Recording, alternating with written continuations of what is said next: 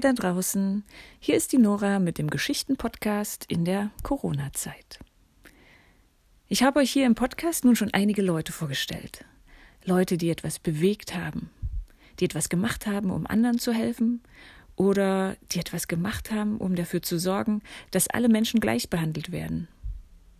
Mich beeindruckt, dass es oft einzelne Personen sind, die etwas bewegen in unserer Welt, etwas zum Guten bewegen.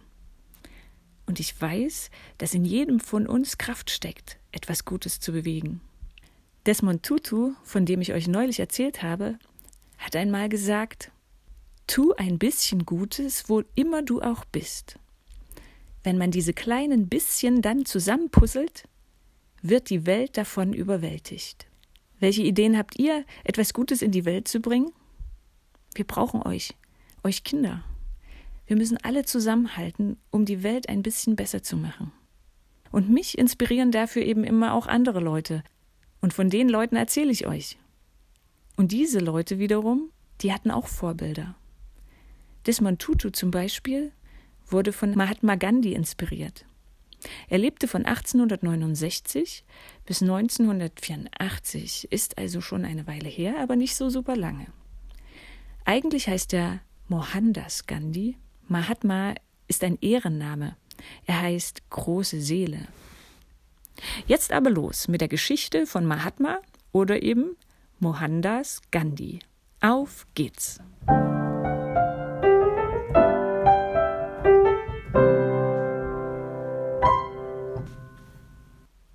Er ist ein einfacher Mann, hager und in weiße Leintücher gehüllt. Und er ist berühmt. Nicht, weil er besonders klug, besonders schön oder besonders reich ist. Nein. Er ist berühmt, weil er anders handelt als die Großen und Mächtigen und dennoch Großes bewegt hat. Geboren in Indien in der Kaste der Kaufleute, der Banya-Kaste. Wer in Indien lebt, weiß, dass die Menschen hier nach hinduistischer Tradition in Kasten eingeteilt werden. Es gibt die Gelehrten und Priester, die Fürsten und Beamten die Bauern und Kaufleute, die Diener und ganz unten die Unberührbaren. Jeder darf nur Leute aus seiner Kaste heiraten und nur Berufe ausüben, die für seine Kaste erlaubt sind. Die Familie Gandhi gehört zur Kaste der Kaufleute. Aber sie schotten sich nicht ab. Menschen aus ganz verschiedenen Glaubensrichtungen gehen in ihrem Haus ein und aus. Und sie tolerieren alle. So lernt Mohandas schon als kleiner Junge von seinen Eltern, dass alle Menschen geachtet sind, ganz egal, woran sie glauben und woher sie kommen. Ein anderes Prinzip wird in Gandhis Familie streng eingehalten. Keine Gewalt. Kein Kind wird geschlagen und Kriege werden strikt abgelehnt. Und es wird kein Fleisch gegessen, weil sie nicht wollen, dass Tieren Gewalt angetan wird. Mohandas Vater arbeitet als Richter und als Mediator. Mediator heißt, dass er Menschen hilft, einen Streit zu lösen, ohne dass sie vor Gericht ziehen müssen. Miteinander reden, zuhören und Lösungen finden. Wenn der Vater von seiner Arbeit berichtet, hört Mohanda ganz genau zu. Und so lernt er, nicht nur selbst friedlich zu streiten, sondern auch Streit zu schlichten. Nach der Schule will er gern in England studieren, Jura. Seine Mutter macht sich Sorgen. Aber dort gibt es keine Hindus. Die Menschen essen Fleisch und trinken Alkohol. Sie werden dich überreden, mitzumachen.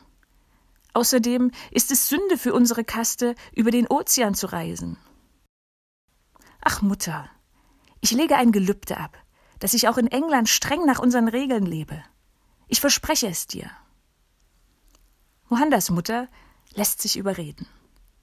Sie glaubt, dass ihr Sohn sein Versprechen einhalten wird. Und das Reiseverbot? Das fand sie am Ende nicht mehr so schlimm. Aber andere, andere fanden es schlimm. Andere Anhänger der Banya-Kaste beriefen eine Versammlung ein. Mohandas möchte nach England reisen. Das hat bis jetzt noch keiner unserer Kaste gemacht. Es ist Sünde für uns. Ich bin dafür, ihn aus unserer Kaste auszuschließen. Wer ist noch dafür? Die Hände gehen in die Höhe. Aber er hat ein Gelübde abgelegt, weiter streng nach unserer hinduistischen Lebensweise zu leben rief seine Mutter dazwischen. Niemand hört auf sie. Mohandas wird aus der Kaste ausgeschlossen. Damit war er von nun an ein Kastenloser, ein Mensch ohne Rechte. Für Menschen aus anderen Kasten galt es als Beschmutzung, von einem Kastenlosen berührt oder auch nur angeschaut zu werden. Selbst in ihrem Schatten zu stehen, galt als Verunreinigung. Kaum vorstellbar, dass Menschen so behandelt werden, nur weil sie in eine bestimmte Kaste hineingeboren werden.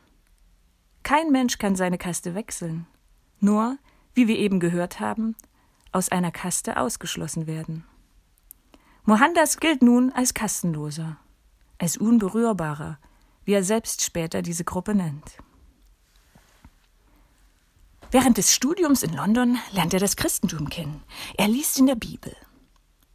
Wenn jemand dich auf deine rechte Wange schlägt, dann biete ihm auch die andere dar. Und wenn jemand dir deinen Rock nehmen will, dem lass auch den Mantel. Und wenn dich jemand nötigt, eine Meile mitzugehen, so geh zwei mit ihm. Gib dem, der dich bittet, und wende dich nicht ab von dem, der etwas von dir borgen will. Liebt eure Feinde und bittet für die, die euch verfolgen. Gandhi bleibt Hindu, aber die Sätze von Jesus beeindrucken ihn. Die Feinde lieben, das ist stark. Das könnte Frieden bringen. Später reist er nach Südafrika, um dort zu arbeiten. Und hier erlebt er zum ersten Mal, dass er wegen seiner dunklen Hautfarbe anders behandelt wird als weiße Menschen. Er ist entsetzt. Einmal zum Beispiel wird er aus dem Zug geworfen, obwohl er eine Fahrkarte für die erste Klasse hat und einen britischen Pass. Ein Mitfahrer mit weißer Hautfarbe schiebt ihn aus dem Zug und meint, er hätte kein Recht hier mitzufahren. Manche Ärzte behandeln ihn nicht, weil er nicht weiß ist. Manche Friseure wollen ihm nicht die Haare schneiden. Gandhi wird wütend über diese Situation. Und er beginnt, sich für die anderen mit dunkler Hautfarbe einzusetzen. Er schreibt Texte, die er an Zeitungen gibt, und er hält Reden, immer zum gleichen Thema. Alle Menschen sind gleich, egal welche Hautfarbe sie haben. Später kehrt er nach Indien zurück. Jetzt fallen ihm hier ähnliche Dinge auf. Was ist hier los? Die Briten besetzen unser Land und beuten die Menschen aus. Leute, wir müssen uns wehren, aber ohne Gewalt. Eines der schlimmen Gesetze, die die Briten gemacht hatten, ging um das Salz. Salz ist wichtig für die Menschen. Besonders in heißen Gegenden, in denen man viel schwitzt, müssen die Menschen regelmäßig Salz essen. Die Briten wollten nun, dass die Inder nur noch britisches Salz kaufen. Das war viel teurer als das indische Salz. Außerdem mussten die Inder eine Salzsteuer zahlen. Das war so viel, dass die Menschen drei Tage lang dafür arbeiten mussten und alles Verdiente davon abgeben. Wir müssen uns dagegen wehren, aber ohne Gewalt. Lasst uns laufen, laufen bis zur Küste, wo wir unser eigenes Salz im Meer gewinnen können. Und so lief Gandhi am 12. März 1930 los. Mit 78 Leuten. 24 Tage lang ging der sogenannte Salzmarsch. Und immer mehr Menschen schlossen sich ihm unterwegs an. Am Ende waren es 6000. Am Strand angekommen, machte Gandhi nur eine Geste. Er hob eine kleine Menge Salz auf. Das sollte heißen, ihr Inder, produziert euer Salz selbst, kauft kein Salz von den Briten. Die Briten wurden wütend und gingen wild auf die Leute los und sperrten sie ins Gefängnis. Aber das war sehr peinlich für sie. Denn zu dieser Zeit gab es bereits Fernseher und die ganze Welt schaute am Fernseher zu, wie ungerecht die Briten mit den Indern umgingen. Schließlich gaben die Briten nach und erlaubten den Menschen, ihr Salz selbst zu produzieren.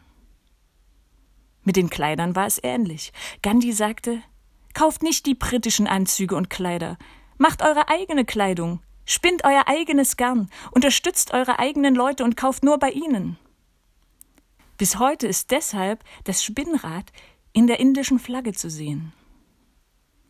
Und eines Tages erreichten die Inder sogar, dass die Briten Indien ganz verließen. Und sie wurden wieder unabhängig. Alles ohne Waffen, ohne Gewalt. Gandhi sei Dank.